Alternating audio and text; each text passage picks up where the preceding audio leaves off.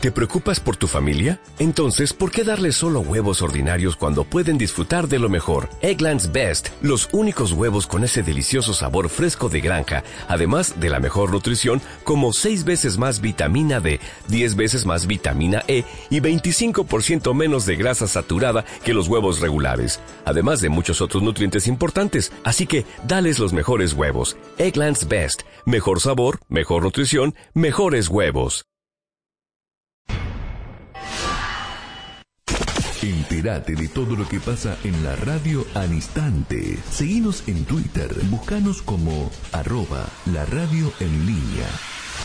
Los que juegan así.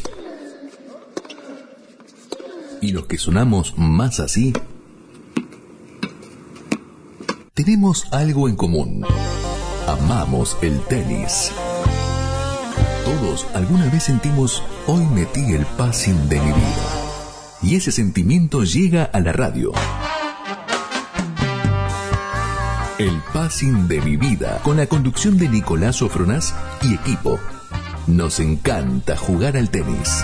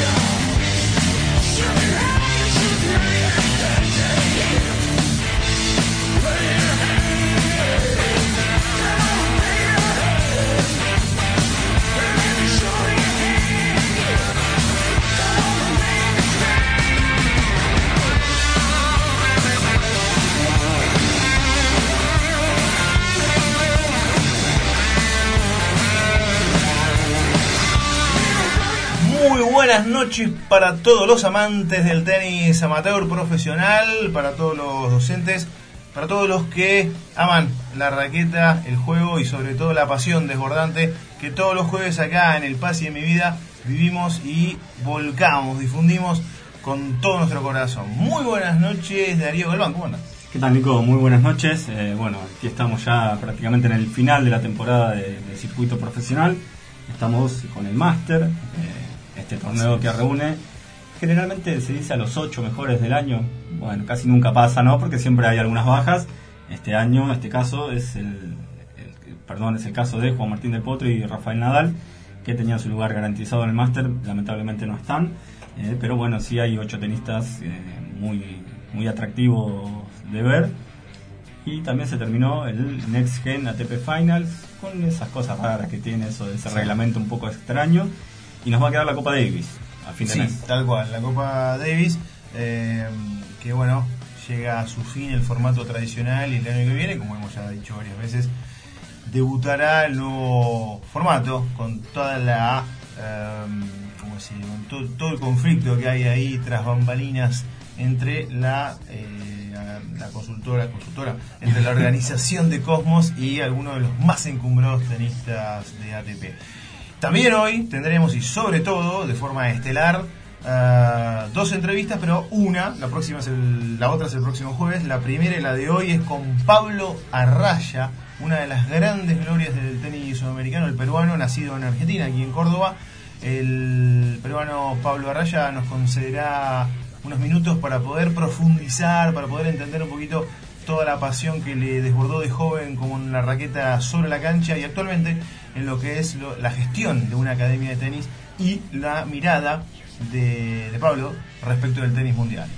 Vamos Sí, sí, eh, interesante, ¿no? Bueno, no solo mundial, sino también sudamericano. Precisamente, claro. Sí, sí, sí, sí, sí. La otra entrevista eh, es, va a ser con Diego Pérez, el uruguayo, que hoy, bueno, se complicó, pero el jueves que viene sí, sin lugar a dudas, va a estar para volcarnos todas sus eh, perspectivas respecto del tenis sudamericano, el tenis mundial, la gestión de torneos profesionales, que hace poco tuvo lugar el torneo en Uruguay, entre otras cosas con el problemita entre Berloc y Argüello, para eh, puntualizar, o sea, se hizo famoso por eso, ¿no? Pero bueno, no es la idea. Eh, Diego Pérez decía, y también eh, la ya más frecuente presencia de Fito entre nosotros aquí en el estudio, eh, no todos los jueves, pero sí más recurrente para poder desasnarnos más aún con anécdotas respecto del tenis mundial.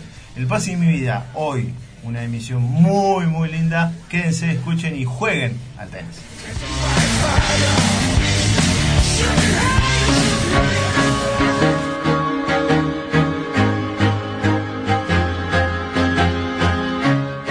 Te presentamos New Leaf Strategies.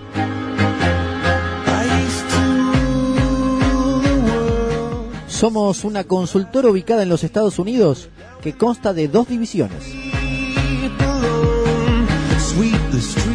Una se especializa en sistemas y aplicaciones administrativo-contables. La otra se enfoca en ingeniería y metalurgia.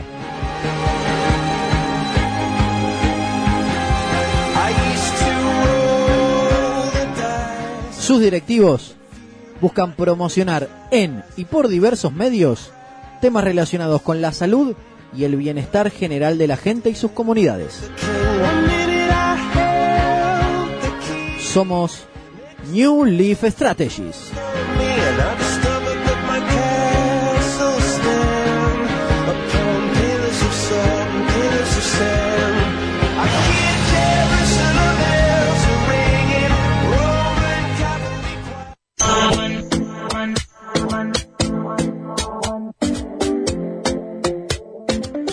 ¿Buscas cancha para después del laburo? ¿Querés jugar sobre polvo de ladrillo en lugar de asfalto?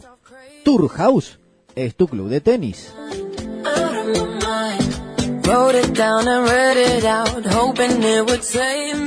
Con la dirección general de Daniel Indy y su staff de profesores y cancheros, vas a poder disfrutar tu mejor hora de la semana.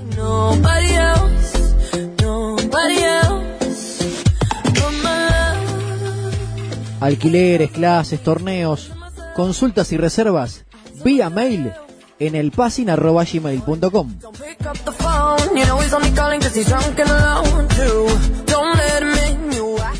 Acordate, Tour House es tu club de tenis.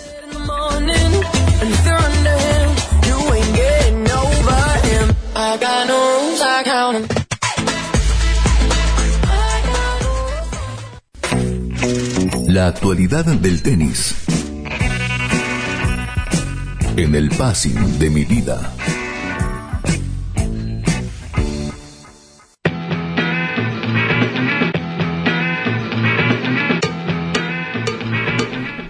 Volvemos, primer set en el Pase de mi vida, emisión muy nutrida en información y también la gran entrevista con Pablo Arraya en minutos. El Future, que tuvo lugar en la localidad de Puertos, correspondiente a el, el área de Escobar, más precisamente, dio su fin y fue en singles el título logrado por Santiago Rodríguez Taberna, que le ganó en la final a Mariano Kestelú en tres sets. Bastante complicado el desarrollo porque el fin de semana Sí, sí, el no es que yo, claro, un temporal muy importante. gravísimo, claro, el sábado y el domingo se iba a jugar el sábado a la mañana, no se pudo jugar obviamente, se iba a jugar el domingo, un par de raquetazos se tuvo que suspender y después retomó la tarde y cerró a favor de Santiago Rodríguez Taberna. Esto es lo que es el Future Escobar, el octavo o noveno Future ya del año con el cual cerramos la- el calendario de ese nivel de ATP. También tenemos ya esta semana que ha comenzado el Challenger de Buenos Aires. Sí, así es, eh, se está des- desarrollando esta semana. Y bueno, en el día de hoy, por el lado de los argentinos, eh, ganaron eh, bueno, Pedro Cachín y Facundo Argüello. Vencieron respectivamente al brasileño Orlando Luz y al boliviano eh, Hugo Delien. Y eh, bueno, por el lado del el cordobés eh, Facundo Argüello, eh, perdón, por el lado de eh, el cordobés Pedro Cachín Sí. va a jugar, bueno, precisamente con, con su coterráneo Facundo Argüello. Ajá, o sea que tenemos aquí un enfrentamiento, una final, un, sí, estamos hablando de semis. Uh, Esto es, esto es cuartos. Cuarto, Mañana perdón, una semi cuartos. asegurada con un argentino y el tercero, Federico Coria, está jugando en este Federico momento. Coria está jugando en este momento y eh, me falta uno. Federico está jugando con el brasileño. Para que lo corrija. Está, tenemos lo de Challenger. Igual, eh, después me dirás, Fede. Pero en este momento está jugando para clasificar, ojalá, a semifinales. También está el gran favorito, el español Pablo Andújar. Pablo Andújar, cuarto, sí. gran favorito. Va, va a enfrentar al serbio. eh, Sí. no veo vocales en este en este nombre. Bueno. Pet, Petja Kristin. Eh, aproximadamente. Aproximadamente, sí, sí. es un serbio. Sí, el otro, lo- bueno, los otros cuartos de final se van a completar con el chileno eh, Bastián Maya frente al búlgaro Dimitar Kuzmanov y eh, Gui- Guilherme Clesar, el brasileño, va a enfrentar al ganador de Federico Coria o el portugués Joao Domínguez. Ah, era portugués, yo dije brasileño. Hablaba portugués seguro. Sí, sí. Uno más cerrado que otro. Es, es cierto, más complejo. Vamos a ir Fede con la chance, ¿no? O sea que quedó en el camino. Bueno, quedaron varios en el camino. Sí. Facundo Bagnis, eh, Charlie Berloc, eh, Sí, bueno, el favorito de Andriossi, Guido, Andriossi, Andriossi, también. el uruguayo Cuevas. El uruguayo fue hermano de Pablo. Exacto. um, y, y, digamos, Celando Andújar, que realmente es el favorito, no solo clasificado número uno. Eh, estamos hablando de buena performance de alguien que no, no era tan conocido, honestamente, Pedro Cachín. Ah, Y bueno, una revelación más que bienvenida. Fede Coria con un wild que lo está aprovechando. ¿eh? Exacto, sí, sí, bueno, vos eh, nombrabas a los preclasificados, justamente el único que hay en cuartos de final es eh, Pablo Andújar. Pablo Andújar, el español ahí, los siete restantes, out. out Sí, bueno, pleno. incluso chileno viene de la quali. Claro, y- bueno, y quedó, de era- hubo participación del boliviano, digo, porque juega muy bien, ¿eh? Sí, sí, Hugo Eh, claro. el boliviano que juega bárbaro, la verdad es un gran El chileno también juega muy bien, bueno, todos juegan bien, pero quiero decir, algunos tienen más. eh, esto lo vamos a profundizar el jueves que viene con los puntos de vista. Bueno, le vamos a preguntar a Pablo también hoy eh, respecto a estos estilos de juego que ya en Challenger descollan por su atleticismo, ¿viste? Claro. Pero no tanto por su. Por ahí puedo ser un poco cruel, por su virtuosismo. No hay tanto arte, hay mucha más potencia y agresión. Sí, sí, y bueno, y así como en el Future de San Lorenzo decíamos que había nivel de casi de Challenger, Es verdad. se puede decir que en este Challenger hay un nivel de en ciertos jugadores de ATP 250. ¿no? Exactamente, coincido con eso y el rumor ahí sobre las gradas. Este, en una semana con escasa concurrencia hasta ahora, vamos a ver ojalá en las etapas finales. Tampoco el clima ayuda, la verdad que el fin de semana pasado, como decíamos, y también nublado, bueno, eso no ayudó. Pero un gran torneo sobre unas canchas excepcionales en un área de Buenos Aires muy elegante, ciertamente, además propicia para la actividad deportiva al aire libre y eh, la promesa de partidos finales más que atractivos que también serán transmitidos eh, televisiva, de forma televisiva. Más allá, en el alto firmamento de la raqueta, ¿qué tenemos?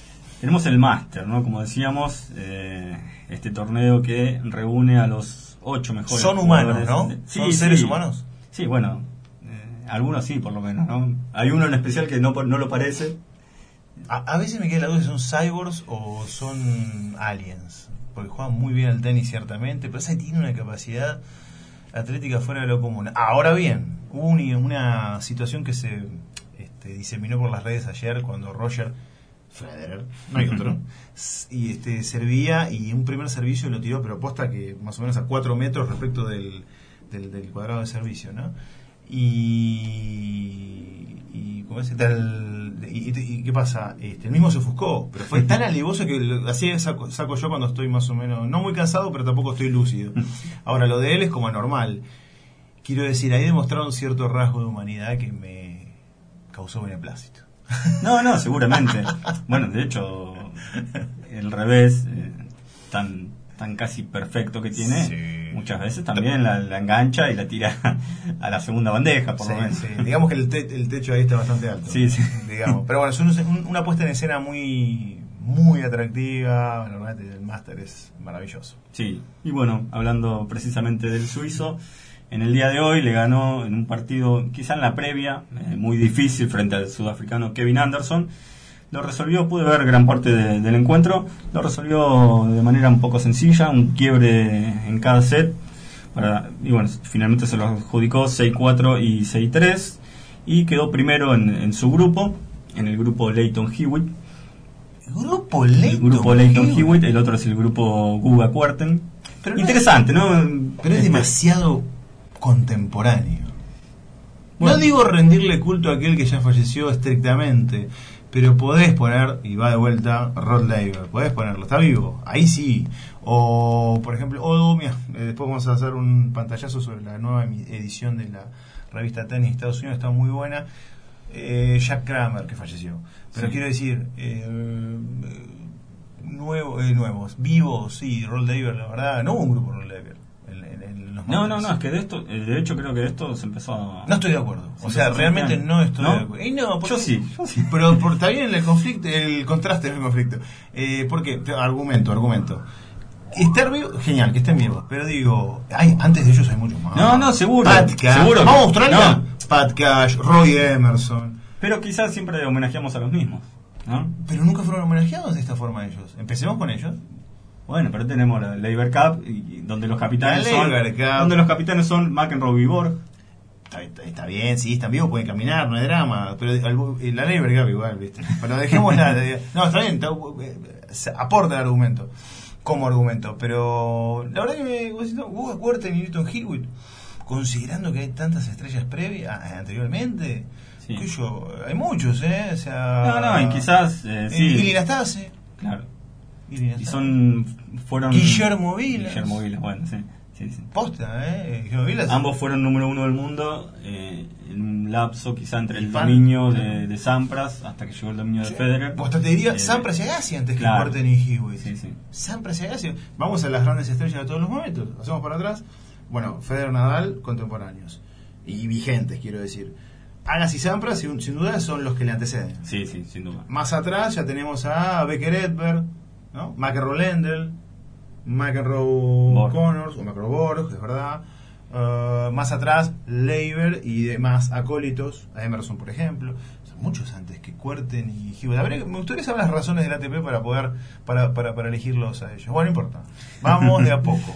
Hay mucho de tenis, ¿vieron? O sea, Sí, sí, es mucho, siempre. no es solo jugar, que está buenísimo, pero hay muchos elementos para decir, ¿por qué me están diciendo esto? ¿Por qué este medio, y a periodismo ahí, por qué este medio, en este caso televisivo, sobre todo a través de las redes, Hewitt y Cuerten, ¿por qué razón hay? Ah, claro, porque las nuevas generaciones los recuerdan, Los los recuerdan, conocen, claro. y a un Emerson, y, ahí voy, y ahí vamos a profundizar sobre la nueva misión de esta revista, porque la verdad, eh, no la voy a romper, pero estamos ahí, ¿eh? ¿No será que vos, Nico, tienes algo personal con, con el australiano? No, con Lito, no, Lito es un, No, bueno. atleta, un atleta de altísimo nivel, Sí. además de gran tenista, ¿no? Con un humor un poco particular, ¿no? Pero, por ejemplo, respecto de Cuerten, conocidísimo de Fito Ramos Paganini, pero conocido, conocido en serio, después nos va a costar un par de anécdotas, este, la verdad que Cuerten se merece. No, no, sí, A ver, sí. hasta hace poquito se entabló una suerte de competencia en las redes si quién era el máximo sudamericano en la historia del tenis. ¿Vilas o Cuerten? Cuerten tiene argumentos. Número uno y ganador de tres Número de Roland Garros. tres veces Roland Garros. sí, sí. Ganó Master, Vilas ganó Master, cuatro ganó Slam, pero no ganó Mm. Wimbledon, tampoco Cuerten. Eh, no fue número uno. No llegó número uno. Bueno, hasta ahora. Sí. Vamos a ver si Eduardo Pupo nos este, digamos, tras sus grandes esfuerzos junto con Guillermo, logran esa gesta. Pero teníamos entonces lo que queda del Masters. Sí, en el primer turno, en el día de hoy, eh, Dominic Thiem le ganó a Kei Nishikori 6-1 y 6-4, pero igualmente eh, ambos quedaron eliminados de lo que va a ser las semifinales del Master. Semifinales que por el otro lado, eh, bueno, Novak Djokovic ya está clasificado, ya ganó sus, dos partidos, tanto a Zverev como a Isner. Y el segundo eh, clasificado se va a definir entre, bueno, los tres tienen chances todavía. no, miento, Isner no. se va a definir entre Zverev y Marin Cilic. Epa, gran partido, ¿eh? Sí, si Zverev le gana a Isner, bueno, ya va a estar clasificado. Y Silic tiene la más difícil, tiene que jugar con el tenista serbio. Claro, claro, el gran, el gran tema, ¿no? Lo que es Next Gen, lo dejamos para después de la entrevista con Pablo, que tenemos mucha información ahí, además mucha temática para discurrir y algunos temitas que nos han quedado en el tintero. Hacemos un cortecito como ese slice que se ejecuta en las canchas de Brazategui ahí, en esa diestra, que la tengo enfrente mío. Y volvemos con la entrevista del peruano Pablo Arraya, Gloria del tenis amateur.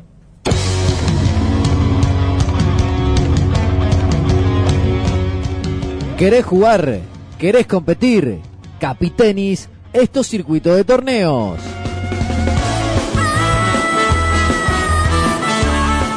Desde hace 15 años todas las disciplinas y modalidades. Cinco categorías de singles caballeros y tres singles damas, dobles caballeros, damas y mixtos. Búscanos en www.capitenis.com.ar y viví el capitenismo. Ganó el tenis amateur.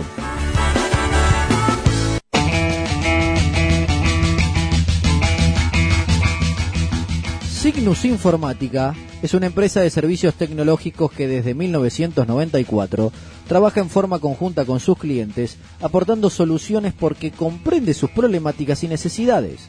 Con la mirada creativa de Gustavo Ongio y su equipo, aportan un valor agregado al desarrollo e implementación de sistemas, servidores y redes, así como también en la consultoría sobre software y hardware. www.signusinformatica.com.ar es nuestra página web somos tu socio tecnológico.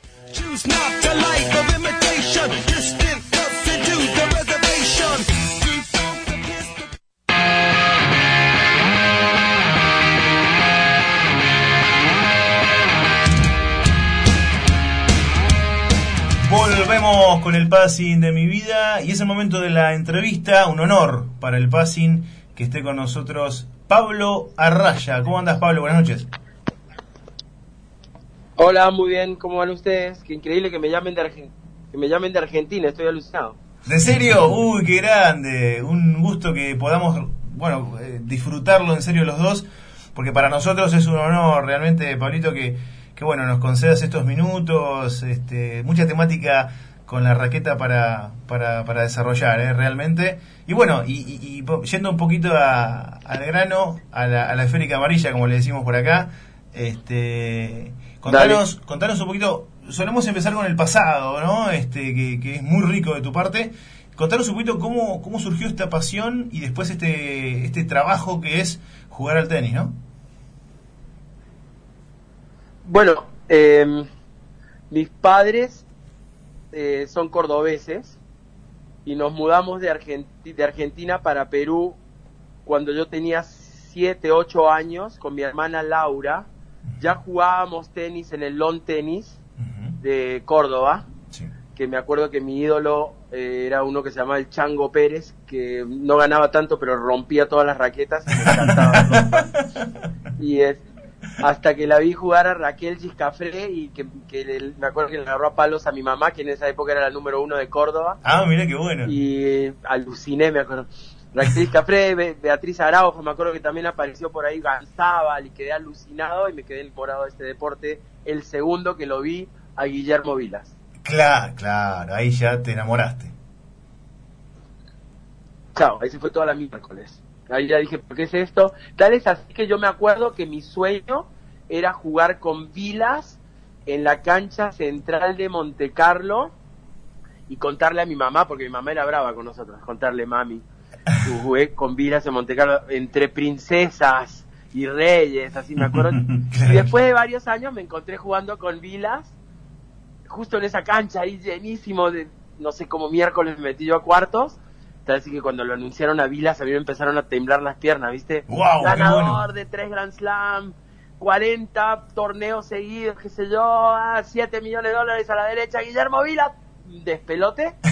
Y a mí me presentaron como Pedro Arraya de Paraguay, el Orange Bowl. No, no. Qué rico.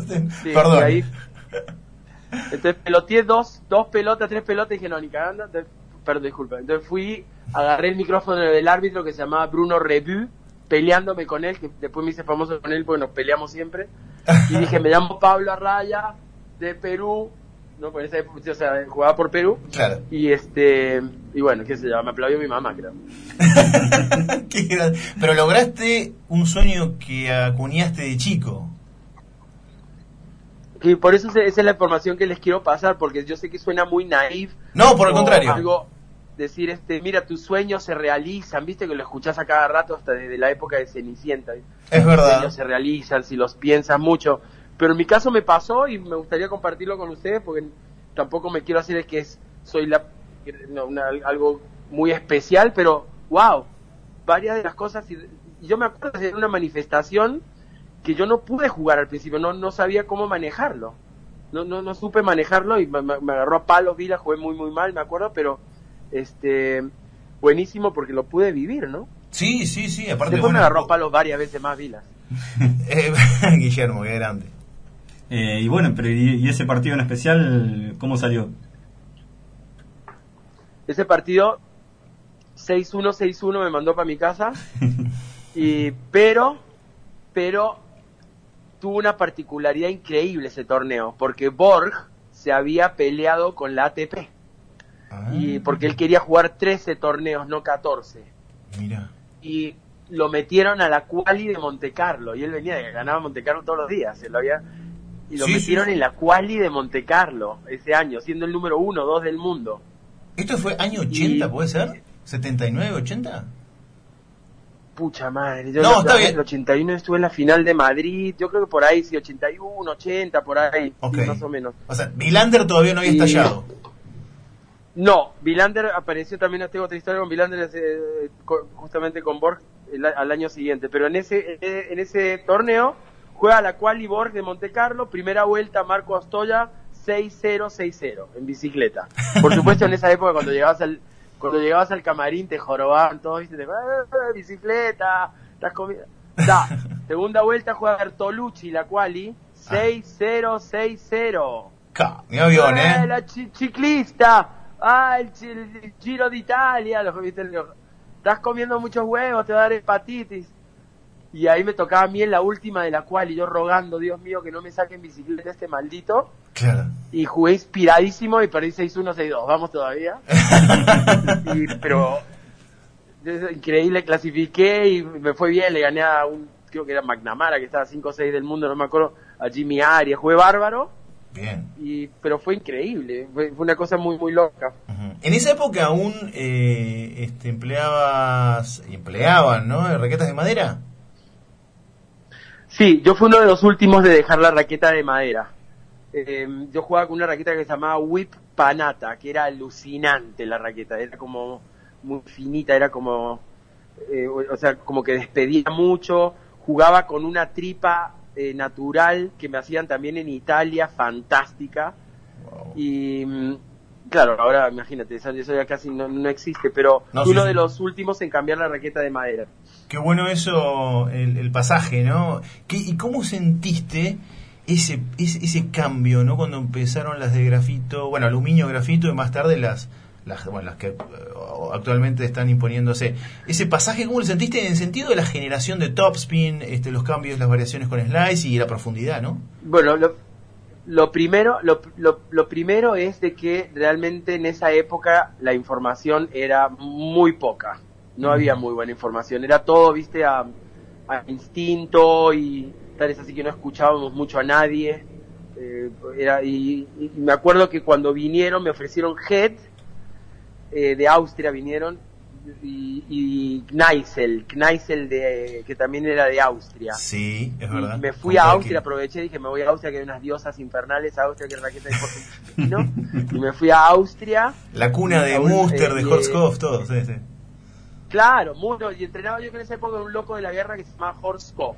Horskopf. como 15, 20 del mundo. Sí, tal cual. Acá se hizo famoso, bueno, eh, eh, jugador famoso, pero hace dos semanas este, tuvimos la, la, visita de Fito, que va a venir el jueves que viene también, y, y, y, un par de, un gran entrenador, eh, eh, Sedano Acosta, y otro compañero de Fito también, y comentaban este, la anécdota de Horskopf, tal cual como lo describís, que bueno, era un, eh, un guerrero Fito jugaba contra él en Uruguay. Y perdía, el, primer set lo perdía, o sea, lo perdió, mejor dicho, estaba él perdido en la cancha, no sabía por dónde entrarle, entonces empezó a arengar a toda la tribuna de Uruguay para que lo motiven, para que le hagan la vida imposible a Horst, y lo fue dando vuelta, lo fue dando vuelta y ganó el partido. Sí, era, era, era muy particular Horstkopf, tenía cosas increíbles, pero me sacó el sombrero porque llegó a ser los 15, 20 del mundo. Eh, fue un jugador que eh, muy, muy aguerrido y bueno, y yo creo que la, historia más loca que tengo con Horskopf es que una vez perdimos en Niza, jugamos el doble, perdimos la final y a él le gustaba manejar autos rápidos, tenía esa fama. Y de Niza a Monte Carlo son puros acantilados. Y me dijo, Pablo, ¿quieres venir conmigo? Que se no sé, vamos, qué sé yo. Dios mío, se creía Nicky Lauda el tipo, no sé cómo no nos matamos. Así, viste, mirando el precipicio así como increíble. Y este, bueno, llegamos a, llegamos a Monte Carlo, no, no, le quise ni hablar, me acuerdo, y me tocó justamente en, creo que en segunda, tercera vuelta con él. Con él, con él, está bien. Che, este, todo lo que es tu formación, eh, ¿quiénes han sido tus pilares docentes a la hora de crear tu estilo de juego?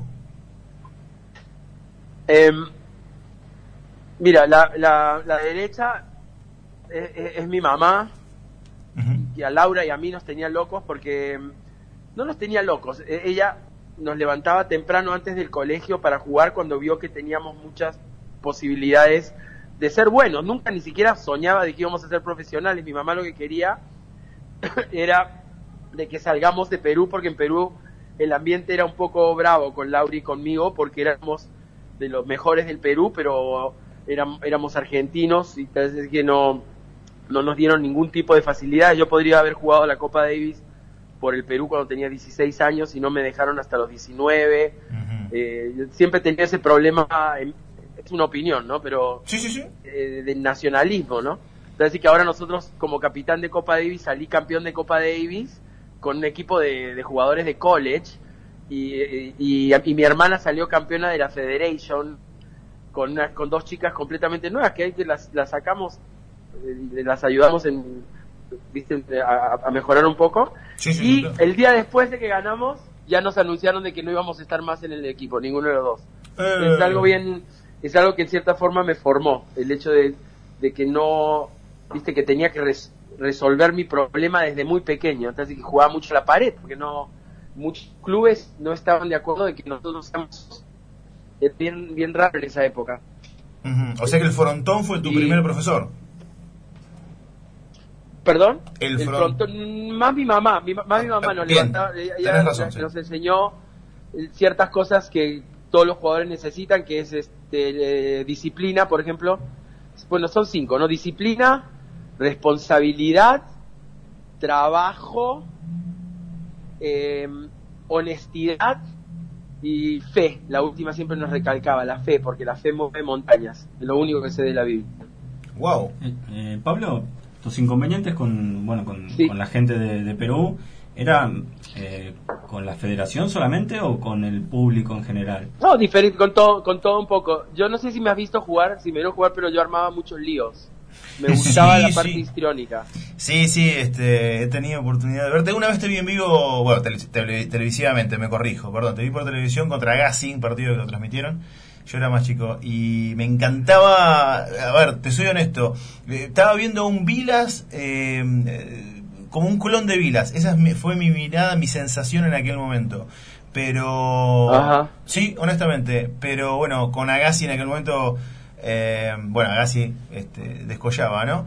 pero la verdad que, que lo que es la actitud, que ahora entendiendo estos cinco pilares que, que nos comentás, eh, quedaban patentes, Ajá. sobre todo lo que es eh, la responsabilidad. Se notaba que eras hiper, hiper responsable con tu manera de sentir el juego. O sea, cumplías cl- claramente Bueno, lo que es el juego en sí mismo, el estilo. Teni- te, te mi, preocupaba gran- el mi estilo.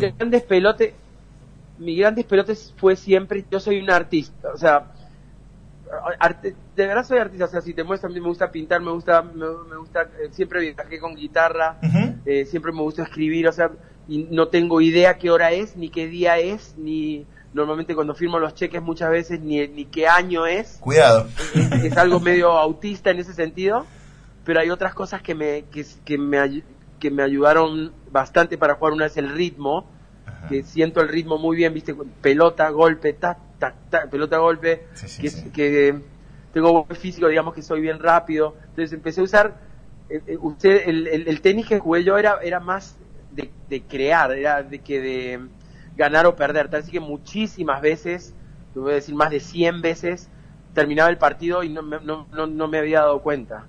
Eh, era, era, no era disfrutar, porque a veces era sufrir el juego, pero er- era muy, muy creativo y es de la manera que, que, que a mí me gusta confrontar la vida. Laura no, Laura no es tan creativa, Laura es mi hermana que ha sido mejor que yo y que ha tenido que ha ganado mucho más, pero ella es al contrario, más de, de tipo ingeniera, ¿viste? Claro, más Todo tiene que sí. estar exactamente igual, la misma comida, eh, el, el bolso de Laura, por ejemplo, las medias por este lado, todo perfecto.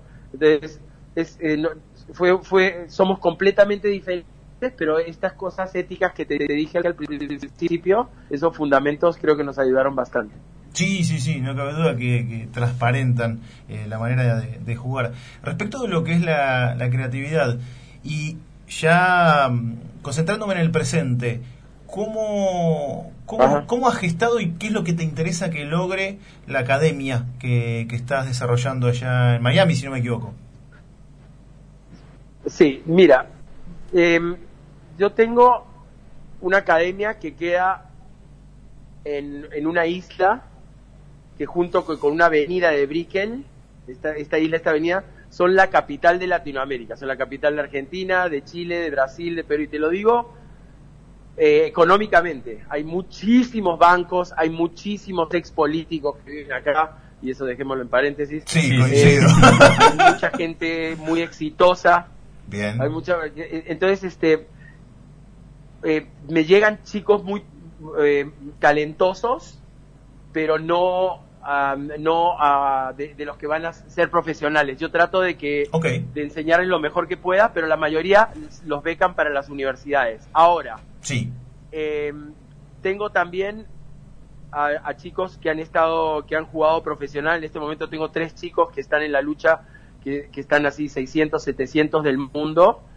Pero yo me concentro mucho más en, en, en- en la parte, digamos, en la parte social, porque tenemos este mucha gente, muchos muchos chicos que, que lo hacen más que otra cosa como para hacer deporte. Ahora, eh, a los chicos avanzados, a, a la- a la- a los muchachos avanzados, los que normalmente vienen por acá, no- se quedan alrededor de dos o tres semanas. Nosotros trabajamos muchísimo flexibilidad, movilidad y técnica. Eh, Es lo que más trabajamos, la flexibilidad. Voy a agradecer, aprovecho tu radio que está en Argentina, Tito Vázquez, A Tito él Sí, desde- a los 18 años, sí, a, los 18 años él me cambió mi vida cuando me enseñó a respirar haciendo yoga. Mira, y- qué. Eh, fue, fue algo que, que hizo que yo no, no me lesioné nunca en mi carrera y es, es algo que viene de, de simplemente de tener el cuerpo flexible. Claro. Y Eh, la movilidad trabajamos mucho con ahora ya con profesores de movilidad y todo, pero hacemos también mucho pilates Bien. para digamos para, para to- to- todo para explo- eh, todo lo que es explosividad y técnica es mucho muy llevado a, a mis experiencias tenísticas no trato de eh, es muy difícil decir ok el sistema español el sistema argentino no hay- cada cada chico es diferente diferentes grips algunos son rápidos otros entonces este me voy amoldando Bien. ahora tengo 10 canchas el lugar es hermoso estoy 25 años acá y también tenemos una academia en Lima. Y En Lima. Sí ya, eh, nuestra academia ya es, eh, hay muchos chicos este, muchos juniors muy buenos. Así que Perú tiene varios chicos entre los cinco mejores de Sudamérica en varias categorías. Bien, Eh, eh, me interesa muchísimo lo que eh, habías eh, comentado respecto de la Academia de Miami específicamente, pero del área social y este, este vínculo con lo que es eh, eh, lo educativo, ¿no? Es decir, social, sí, pero lo, lo Sí. vinculás claramente con los college, con lo que es la educación, el tenis como una herramienta... Muy claro. Muy cla- ¿sabes? Te, voy, te voy a dar un ejemplo. No, hay, eh, uno de nuestros mejores juniors del año pasado, le conseguimos una beca completa en la Universidad de Miami, que es dificilísimo hoy por. La- Normalmente es, eh, la, la Universidad de Miami, si te da 70%, es mucho. Pero este chico juega muy bien, le dieron 100% en la Universidad de Miami, juega muy bien. Es alrededor, son 5 años de universidad con comida, entrenamiento, ropa, todo. No, no. Todos los gastos durante 5 años, dentista, todo. Es más o menos un millón de dólares. si Claro. Te pones a contar. Es un... Es un- con la- nomás, nomás un semestre son alrededor de 40 mil dólares. Exacto. Y, y, y además el máster y comida. Y los padres dijeron, bueno, que, que gracias Pablo, pero no, nosotros los vamos a mandar a Princeton porque nos gusta más la universidad y vamos a pagar los 120 mil dólares al semestre. Oh. O sea, no es, no les interesa tanto, es, es diferente cómo lo llevan, o sea, están tratando de que este niño sea un líder eh, mundial, a nivel comercial, no tanto que sea un tenista. ¿Es un chico la- latino o... Perdón, ¿es, ¿Perdón? Un, ¿es un chico latino o norteamericano?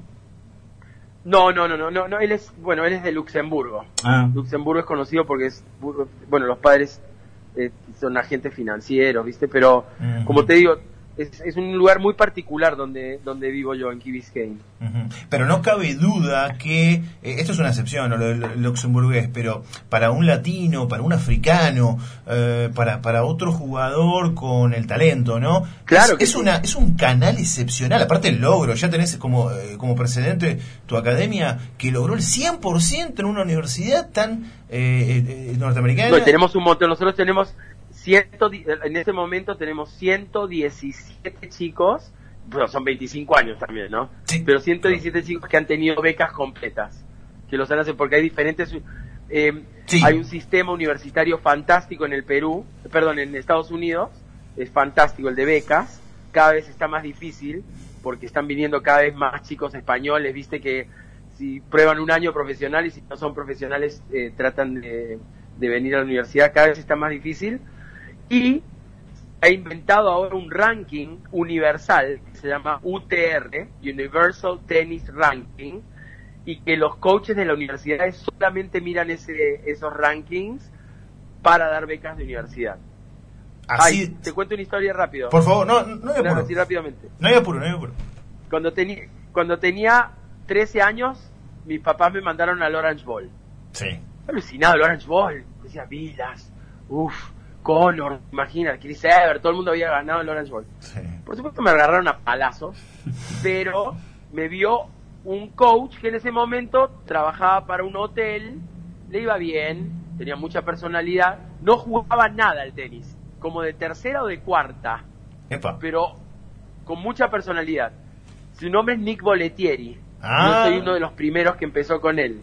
Qué Él, gran. él y otro chico que se llama Jimmy Arias. Jimmy Arias, bueno, Te sí. puedo nombrar otros cuatro que están y, y él nos becó y este y después él me mandó a la universidad a mí a la universidad de Arkansas con varios jugadores muy muy buenos tuvimos un equipazo lo que pasa que yo después de un año y medio me empecé a ir bien como profesional y, y dejé los estudios en hold o sea, pa- paré un poco los estudios ¿Qué estabas estudiando? ¿Qué carrera era? arquitectura Epa, gusta dibujar pero después sí pero pero de todas maneras en Estados Unidos eh, los primeros años la, la carrera se llama joda Ah, ¿vos decís? Bueno, o sea, es, es hay eh, muchos muchos de los atletas nos, nos daban muchas facilidades. Entonces, este, por ejemplo, cuándo tomar los exámenes y la verdad que fue fue bastante fácil ese. Yo solamente hice un año y medio de universidad. Eh, Pablo, como bueno, como ex capitán de, Sí. de Copa Davis, eh, ¿qué opinas de este nuevo Ah. formato que, que se lanza el, el año que viene? A mí me encanta. ¿Sí? porque viste eso va a crear otras cosas o sea tengo mi lado tradicionalista pero uff será un 0.3% Em, no se puede no se puede pelear contra el progreso no, no, y no hay dudas de que no lo, no, no lo están haciendo solamente por dinero, sino que también va a ser un evento excepcional. Madrid se va a vestir de fiesta. Eh, y ya vi que el ATP acaba de anunciar que también van a hacer un evento similar en Australia, como, como hacían Düsseldorf, no sé si te acuerdas, Sí, sí, sí. que jugaban también este por equipo. Entonces, yo creo que esto va a, a motivar a, a hacer más, más tenis por equipos. Ya viste el suceso que ha tenido la Copa Leiber.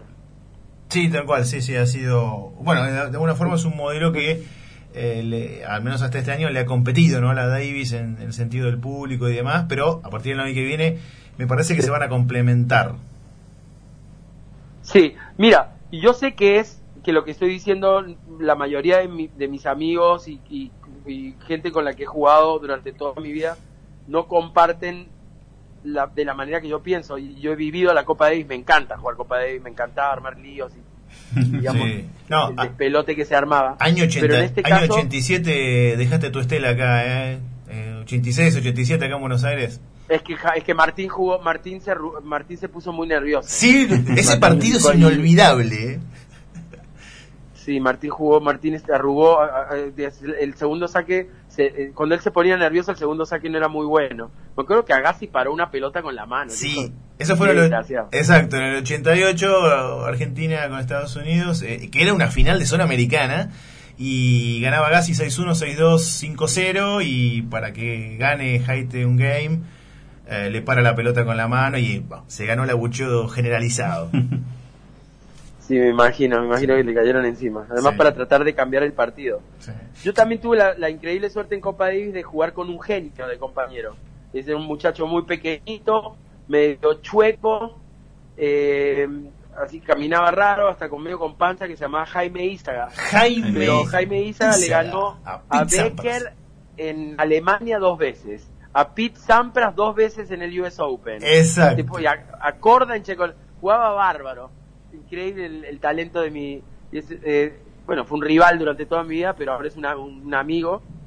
Eh, y, y la verdad que teníamos un equipazo. Sí, sí, bueno, acá en este caso, la, la- eh, bueno, la emisión de hoy, bueno, nos, nos, nos, nos tiraniza el tiempo, pero la verdad que me- me- Ah. con Jaime Izaga, bueno, Luis Horna es ya más del presente, pero gran historial y sobre todo experiencias, ¿no?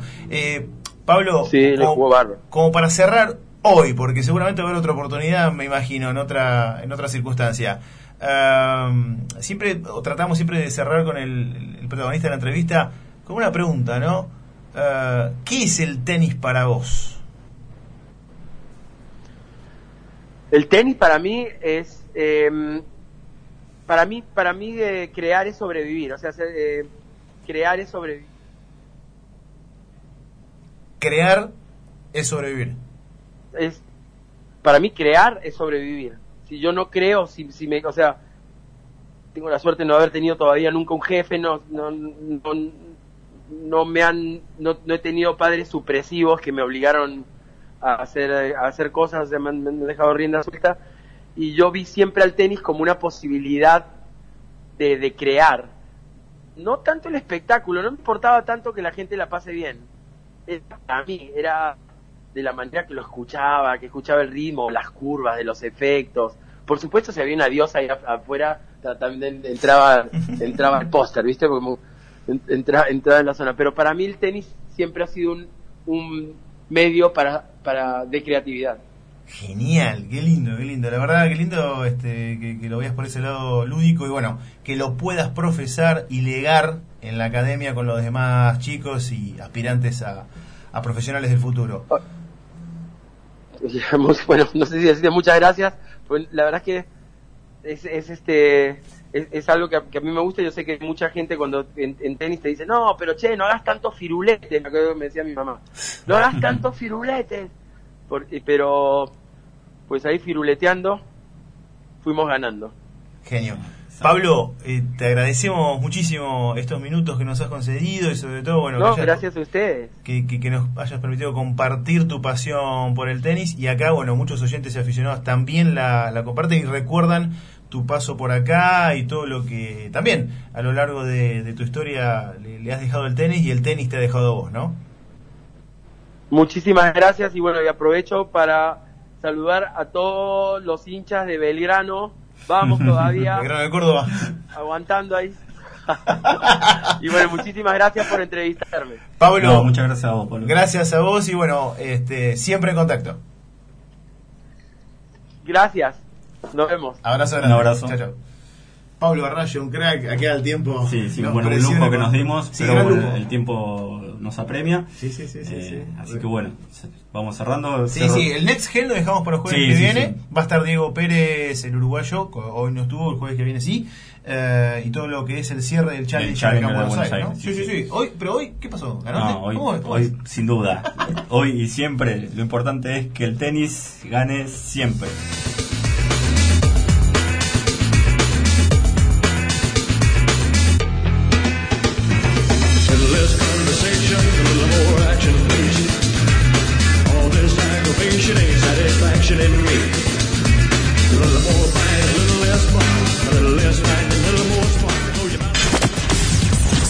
La.